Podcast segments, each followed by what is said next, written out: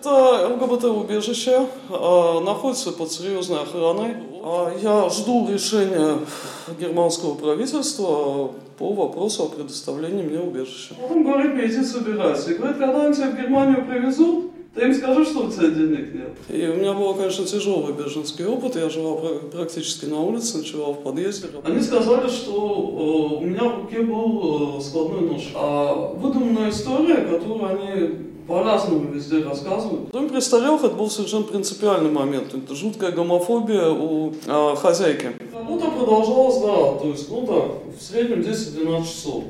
Э, было тоже такое тюремное слово «крепанись» возьми себя в руки покрепче. Ну, а что смысла бояться? Не изменишь. Квир-беседы.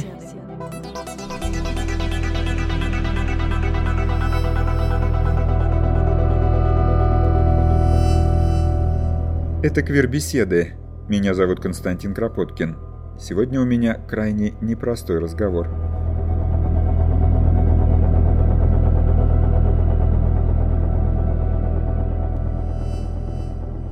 Бегство, бездомность, неправедный суд, и снова бегство, и снова бездомность.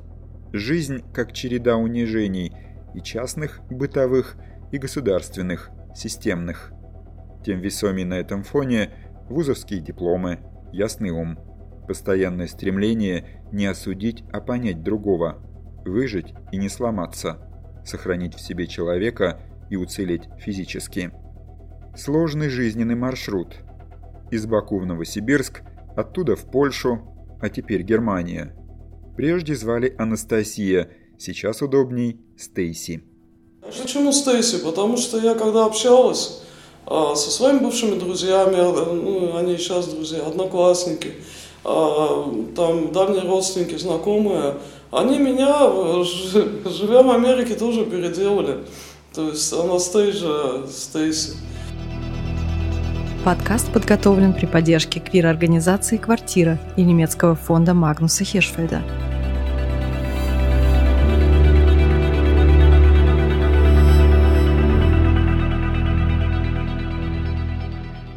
Берлине.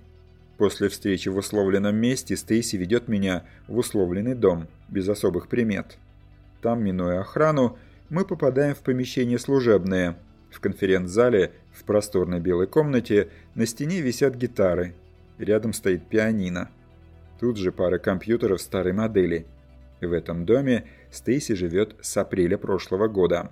Это ЛГБТ-убежище, а, находится под серьезной охраной. Очень э, милая а, сотрудники, а, прекрасные соседи. Очень много из Латинской Америки, это Венесуэла, Колумбия, это Грузия. Есть один из Украины, из России, ну не могу сказать, что очень много, из Индии даже, из Уганды, из Кувейта, из Ирака, из Сирии, из Ливана.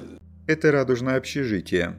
Здесь ждут перемены участи негетеросексуальные беженцы со всего мира. Планировка блочная.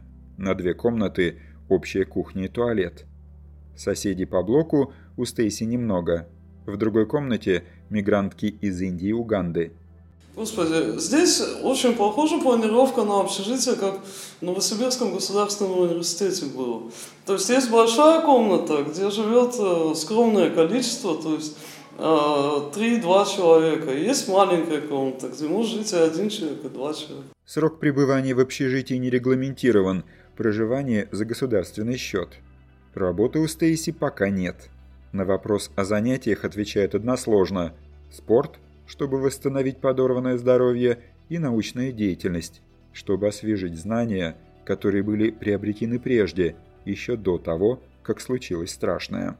У меня образование первое незаконченное, там второе агроном, третье технолог сельскохозяйственного производства. Последнее, что вот закончено, это Новосибирский аграрный университет, э, агрономический факультет. Работала вначале в Россельхозакадемии, в Э, лаборатория селекции семеноводства и занималась селекцией сои. Конечно, хотелось бы подтвердить диплом и хотелось бы найти работу, которая связана с экологией, с биологией, с генетикой. Стейси говорит, что еще в самом начале пути. Надо получше познакомиться с Германией, ее правилами. Знание немецкого языка пока минимальное. В школу очень большая очередь, я стою в очереди, жду. Ну, так как я время не хочу терять, и, то есть я занимаюсь дома. У меня есть учебники, есть волонтер, который приходит сюда вот раз в неделю. С ним нужно поговорить, он помогает. А к тому же социальные работники, они с радостью уделят э, некоторое время поговорить на немецком. Всегда в любой ситуации есть минусы, но ты их воспринимаешь как нечто неизбежное. Ну, например, шокирует, конечно, бюрократия, она совершенно неимоверная, когда с ней сталкиваешься. Вот, но э, как-то спокойно, без раздражения отношусь, ну, как к реальности, которую надо принять. Впечатлений о Германии накопилось пока не очень много, но оценивая свое состояние, Стейси признает, что наконец-то может выдохнуть. К тому же Берлин неожиданно оказался похож на Баку, город детства, который Стейси пришлось спешно покинуть в самом конце 80-х.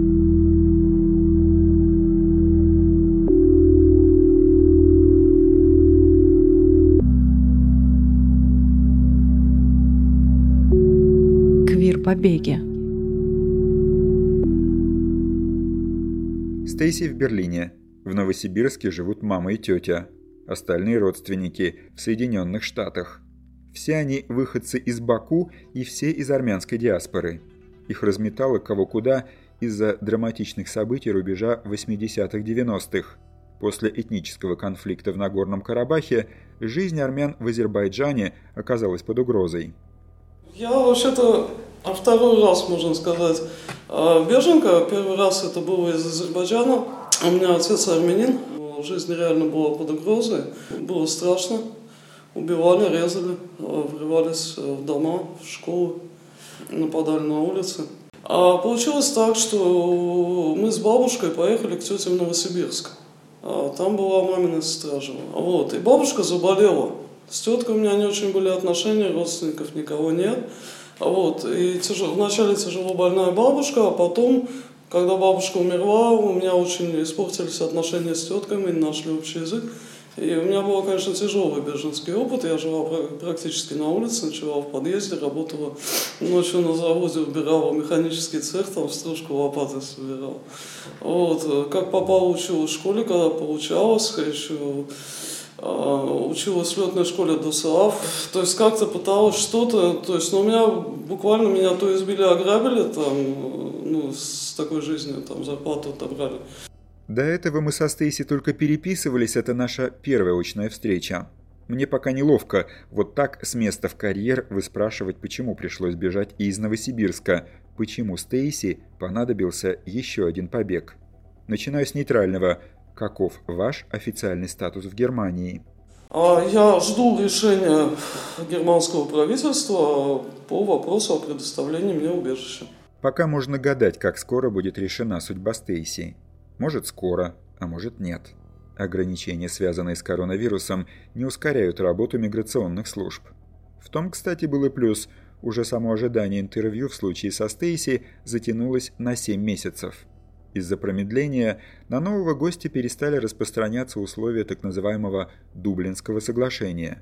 По этой европейской норме прошение беженца обязана рассмотреть та страна Евросоюза, которая приняла его первой. Немцы промедлили и теперь обязаны рассматривать случай Стейси. Если бы были оперативны, то могли вполне законно отправить вынужденного мигранта назад в Польшу. Итак, мы отматываем историю от конца к началу, от нынешнего хорошего к хорошему меньше. Как Анастасия из Новосибирска оказалась в Польше? Мне изначально не очень хотелось просить убежище. Мне просто хотелось вот от этого кошмара куда-то деться и просто нормально, спокойно жить. Мне было все равно каким. Звоню в э, компанию, которая занимается визами, туризмом, визовый центр Новосибирский. Спрашиваю, какую шенгенскую визу я могу получить. Оказалось, Польша. А, легко выдают рабочие визы. И с рабочей визой можно работать, если у тебя есть контракт, ты можешь получить вид на жительство. Я подумал, ну, в принципе, вот оно решение проблемы. У меня единственное, что я жутко боялась вообще с любой российской компанией иметь дело. А мне надо было это приглашение от работодателя. Они, когда на меня смотрят, у них в Сибири еще дикая агрессия, женщина похожа на мужчину, они мне там... Мне помогали белорусы. получить эти документы. Я боялся связываться с Россией, еще жутко боялся улетать, вы даже не представляете, какое состояние там. Когда я оказалась в Польше, я все эти два с половиной месяца, э, что я там жила, я вкалывала везде, где угодно, меня везде кидали. Но у меня денег просто уже больше не осталось, они мне не платили.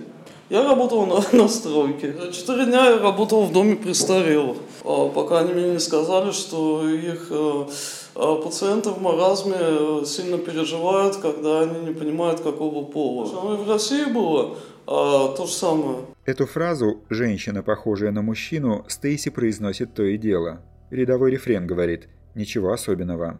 Я просто э, смотрю, кто передо мной, в зависимости от ситуации, от контекста. То есть если есть э, какой-то шанс поговорить, то есть э, понять, в чем заключается затруднение, то есть это просто любопытство или это какой-то принципиальный совершенно момент. В доме престарелых это был совершенно принципиальный момент. Это жуткая гомофобия у э, хозяйки. А в двух словах это было нечто. То есть она переменилась в лице, когда она меня увидела. А я работал очень хорошо, у нее, кстати, претензий не было. То есть я все делал. Недопонимание устранить легко, нужно только разъяснить. Другое дело, когда речь о глухоте принципиальной, намеренной, когда гомофобия системна, когда она часть государственной политики. Польша, где сейчас правят ультраконсерваторы, кажется не самое удобное место для квир-человека. Относительно недавно эта страна Евросоюза прославилась городами, которые назвали себя зонами, свободными от ЛГБТ. Такой была инициатива властей нескольких населенных пунктов. У акта символического недвусмысленное послание. В некоторых местах Польши квир – это человек второго сорта. И в данном случае речь не о каком-то абстрактном человеке. Вот Стейси, гастарбайтер из Новосибирска. Сотрудницу, похожую на мужчину, выставили после нескольких дней прилежного труда. Бездомную иностранку на улицу вечером, без выходного пособия. И это было, кажется, последней точкой. Надо что-то делать. Ну, я постоянно на связи со своими друзьями. У меня очень много друзей в Бельгии, в том числе мои бывшие одноклассники, там тоже армяне. А, то есть я когда задумался, что же мне делать, они мне говорят, ну может убежище уже наконец перестанешь там дурой маяться. Я понимаю, что Польша попросить убежище, скорее всего, с польской гомофобией проблематично. И у меня не осталось выхода. И первая страна, которая ближе всего была, это Германия. И первый город на, по дороге из Варшавы по трассе по этой был Берлин. Так получилось. Я просто приехал сюда так же легально, на автобусе, через пункт пограничного перехода. В кратком пересказе звучит легко, а в действительности путь до берлинского пункта приема беженцев растянулся на несколько дней. Вспоминая, Стейси то и дело повторяет, что повезло. Вот, например, как уехать в Германию из Польши без денег – с чувствами смешанными, Стейси сообщает способ, который придумал польский знакомый Лукаш. Позвонил в транспортную компанию, а, вызвал этот микроавтобус, э, который занимается международными перевозками. А, сам с ними разговаривал, то есть я с ними сам на польском. И говорит, мне надо сотрудника отвезти в Германию. То есть я польский работодатель, и вот здесь можете мне гарантировать, что нормально отвезете все там а, значит, э, потом говорит мне, иди собирайся. И говорит, когда они тебя в Германию привезут, ты им скажи, что у тебя денег нет. Стейси, человека законопослушного, этот вариант не устроил. Уговор есть уговор. И, короче, я сажусь в автобус и говорю, у меня расчеты производит мой работодатель. Вот этот Лукаш, у вас есть его телефон. Знаете, вот здесь он находится.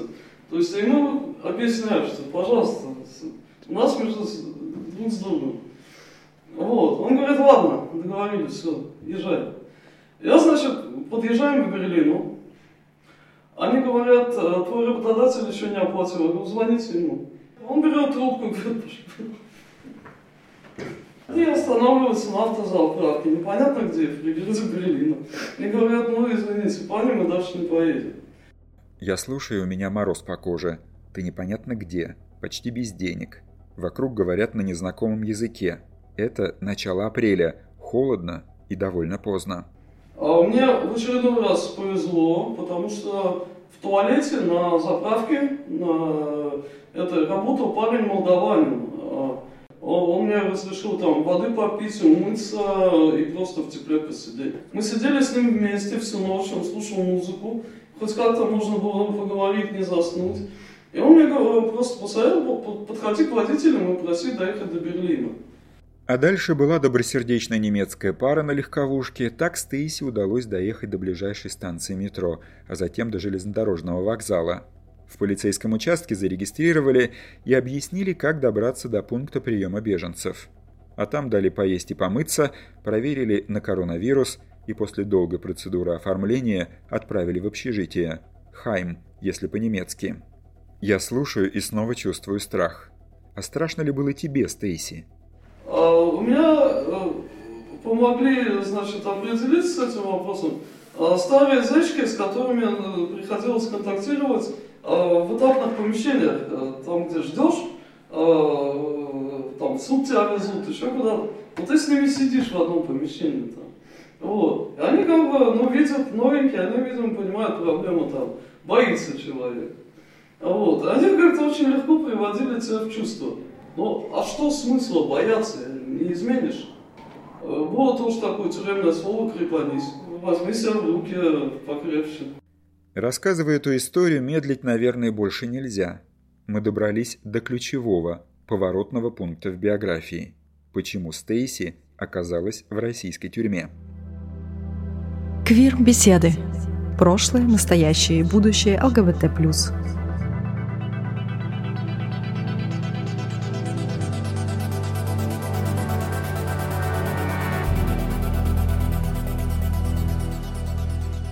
Предполагалось, что это будет дружеский жест. В мае 2018 года Стейси попросили сказать свое веское слово общему знакомому, врачу одной поликлиники в Новосибирске. Дело в том, что у врача была интимная связь с одной женщиной, позднее у этой женщины появился муж, склонный к насилию, он бил жену, когда ее бывший безутешный возлюбленный присылал СМСки. Причем здесь Стейси? А при том, что один из родственников битой женщины попросил урезонить врача, сказать ему, что подстал. У меня, в принципе, есть характер лицо сказать, ну, возьми, возьми себя в руки перестань звонить. Вот, это было 8 мая. А, значит, а, я думаю, зайду, там поликлиника работает. И я зашла, а, в, значит, взяла талон, действительно, у меня там не было карточки, ничего, назвала свою фамилию. Ну, как матерый преступник себя вела. Она, значит, зашла на прием со всеми своими данными. Вначале я с ним не очень хорошо, э, действительно, ну, твердовато, грубовато. Без агрессии, но ну, не очень деликатно. Но люди находят разные выходы из ситуации. Я не могу вам давать советы, я не для этого сюда пришел. Найдите себе кого-нибудь. Вот, я, а он опустил голову, он покраснел, ему стыдно. И я этого врача, то есть мы с ним поговорили. Я у него спросил какой-то совет по поводу таблеток. Вот, он мне что-то там посоветовал, даже написал.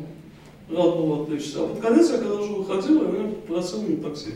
Но он сказал без проблем. Речь шла о 200 рублей. Как я поняла, уже потом, медсестра, которая присутствовала при разговоре, она пошла обсуждать его личную жизнь. И, видимо, ну, по-женски там преувеличивала. А дальше, по словам Стейси, было так. Рассказ медсестры услышал главный врач поликлиники, он предложил вызвать полицию. И оказалось, что Анастасия, нежданный визитер, совершила разбойное нападение. Они сказали, что э, у меня в руке был э, складной нож. А выдуманная история, которую они по-разному везде рассказывают. И единственное, что у них совпадает, это во всех деталях тот нож, который они нашли 9 мая в квартире моей матери. И причем там описание его было, оно такое роскошное. Она сказала свою фамилию и пошла к врачу, 200 а, рублей у него забирать. И под угрозой оружия, испугавшись за собственную жизнь, врач ей, значит, отдал. В этом же протоколе допроса написано. После того, как от себя ушел грабитель с ножом, а врач продолжил прием пациентов, и когда у него пациенты закончились, он в конце рабочего дня обратился в полицию. Полиция пришла к Стейси домой в ночь с 8 на 9 мая. Я подумал, что да, нарушение общественного порядка, я там повышал голос, и это было государственное учреждение, они меня за это оштрафовать хотят. Ну а за что еще? Домой не отпустили ни в этот день, ни в другой, ни через неделю. Из изолятора привезли в суд, судья признал обоснованность задержания и дал добро на обыск. Стейси вспоминает, что протокол допроса заставили подписать не читая. Если тебя посадили в СИЗО, то получишь срок. То есть для меня это было неожиданностью, это так. Так работает система, я не знал об этом. Человек, которого назвали адвокатом, спросил подозреваемую, не обращалась ли она к психиатру. Почему возник этот вопрос?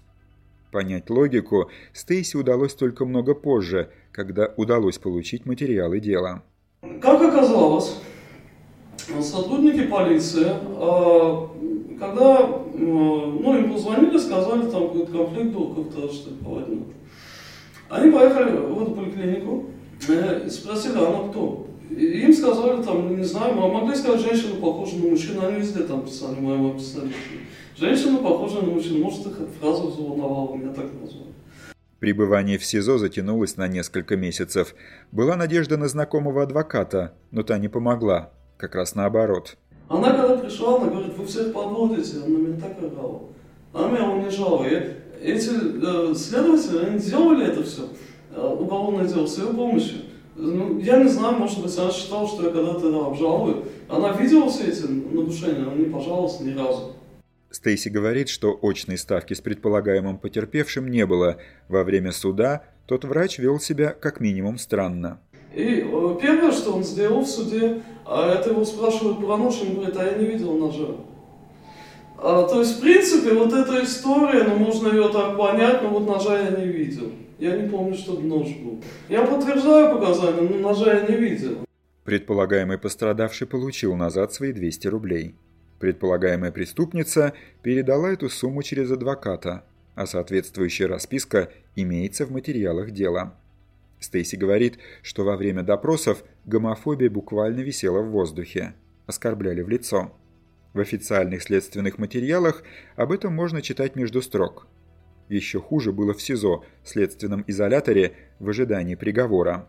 Я сидел в специально подготовленной камере, то есть там было пятеро гомофобных абсолютно а, подозреваемых, потом осужденных, которые реально меня страдончи.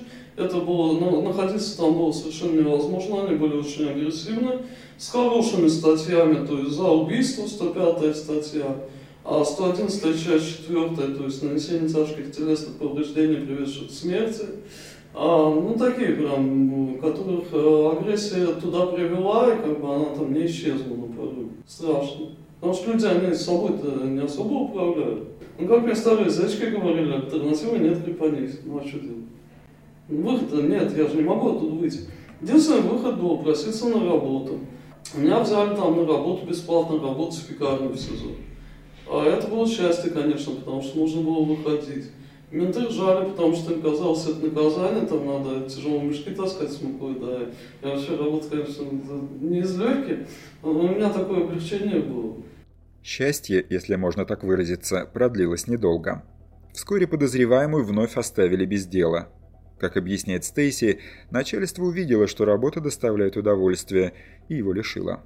К тому времени, когда был вынесен судебный приговор, нервы были на пределе – но, наконец, решение судьи. Полтора года тюрьмы. Полтора года.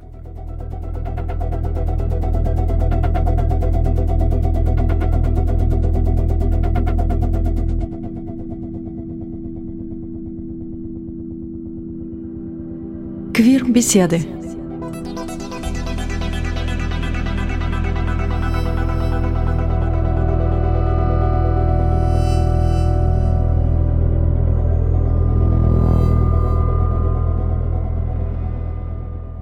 человеку, незнакомому с нынешним российским правосудием, это кажется дикостью.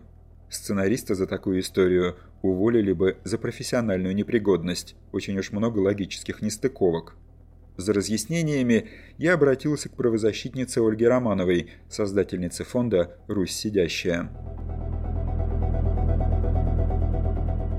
Случай Стейси и типичен, и нетипичен. Что самое нетипичное – то, что она смогла вырваться и приехать. Это в любом случае счастливый поворот судьбы. И, честно говоря, среди а, людей, которые получили срок, отмотали его в женской колонии, я таких случаев вторых не припомню. Все остальное, пожалуй, типичное. Преследование по ЛГБТ-линии – это типичный случай. То есть, если человека совершенно не за что а, формально упечь, давайте что-нибудь придумаем. А тут чего она? Похожа на мужика. И, в принципе, конечно, когда такие люди не скрывают, собственно, своей сущности, это не нравится ни судьям, ни прокурорам, ни никому из правоохранителей. Пережитое после приговора Стейси описывает коротко. Труд. Тяжелый, изнуряющий, изматывающий труд. Оказавшись в колонии, осужденная Анастасия получила, кажется, самую неблагодарную из тюремных работ. Меня когда привезли в лагерь, меня послали работать в кочегарку. Вот. А там, значит, надо было таскать уголь а, со скоростью за минуту нагружаешь, за минуту с носилками добегаешь, а, ну, где-то метров сто. Работа продолжалась, да, то есть, ну так, в среднем 10-12 часов. Перерыв был, конечно, на обед можно было иногда изредка действительно покурить еще. А тогда еще меня запретили одевать на себя что-то теплое, чтобы я быстрее бегал. А вот, потому что им медленно казалось. Через месяц работы я поняла, что вот в этот момент мне здесь уже тоже реально терять было нечего. Потому что я ночами не могла спать от боли. Почему Стейси заставили делать работу, к которой она явно не приспособлена? Правозащитница Ольга Романова видит в этом особую логику нынешней российской тюрьмы. Вот это совершенно типичная вещь – отношение к иным в тюрьме. И это, конечно, отношение и начальства, и заключенных. Но мир мужской тюрьмы и мир женской тюрьмы – это две разные вселенные, вообще никак не пересекающиеся, а, и разные порядки. А в женской тюрьме все-таки женщина, активная лесбиянка, а, она занимает как раз верхние позиции в тюремной иерархии, в отличие от мужских тюрем. В принципе, это люди, сотрудничающие с администрацией. Это дежурные, стукачи, то есть наводящие порядок и прочее, прочее, прочее. И они, в общем, если речь идет о насилии в женских тюрьмах, то обычно это как раз вот э, лесбиянки. И Стейси по природе своей, по природе своей лесбиянка. А она не кобел, потому что э, хотела выслужиться. И, конечно, это очень раздражало. То есть, если ты кобел, то надо тебе, то есть это ужасное слово, чудовищное, происходит от, понятно, от какого, а, но если ты э, кобел, то изволит сотрудничать с администрацией и наводить страх и ужас на женское население. Побей нерадивую, изнасилуй кого-нибудь, да, ради дисциплины и порядка. И, конечно, осведомляй администрацию. А если ты вот это вот все и этого не делаешь, это же восстание. Ольга Романова предполагает, что в колонии Стейси пытались таким образом перевоспитать, наставить на путь истинный. Впрочем, правозащитница сама же признает, что логику в таких делах искать не обязательно. Мы не можем объяснить нигде а, за границами России логику пыток. Мы не можем объяснить, зачем людей пытают в тюрьме уже после того, как они получили срок. Здесь логика, наверное, даже проще. Или ты начинаешь вести себя как порядочная женщина, то есть конце концов интересоваться борщами и мужиками. Ну или сдохни. Это подходящая работа.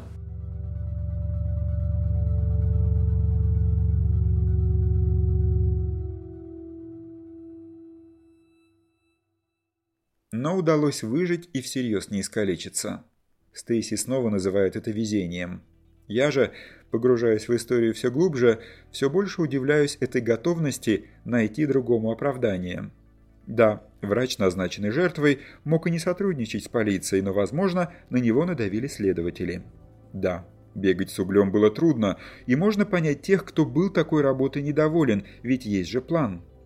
Да, в какой-то мере можно понять и полицейских, и следователей, и судей. Стейси не исключает, что сходить к психологу или психиатру они предлагали от чистого сердца. У них действительно есть э, искренняя вера, что они страну спасают, что они действительно защищают. Просто они гордились собой, они, это был элемент самоуважения. Понимание пониманием, но бегство прочь из России было, по словам Стейси, продиктовано инстинктом самосохранения. Если обычный человек не может рассчитывать на защиту, то о какой безопасности можно говорить в случае, если человек с судимостью? Квир-побеги.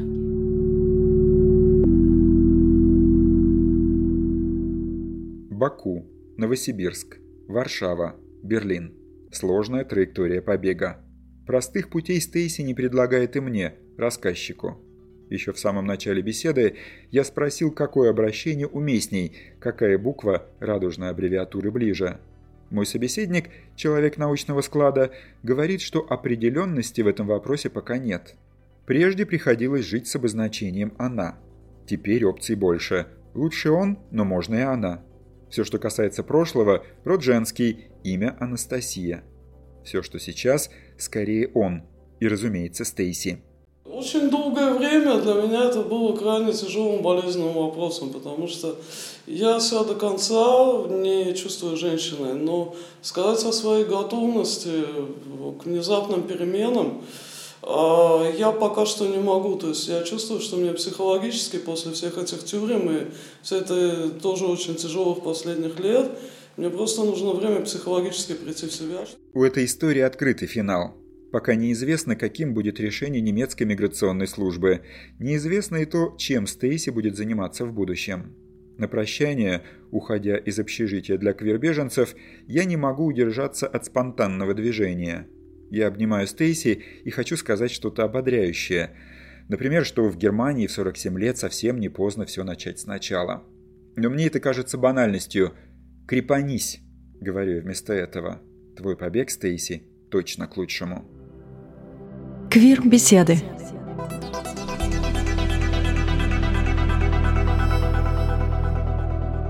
Это квир-беседы. Я, Константин Кропоткин, разговариваю о прошлом, настоящем и будущем ЛГБТ+. Все полезные ссылки о квир-миграции на сайте организации «Квартира» и в специальном телеграм-канале «Квир-побеги». Все ссылки в описании подкаста. Квиру мир. Queergespräche gefördert von Quartira, dem russischsprachigen LGBT-Plus-Verein in Deutschland und der Bundesstiftung Magnus Hirschfeld.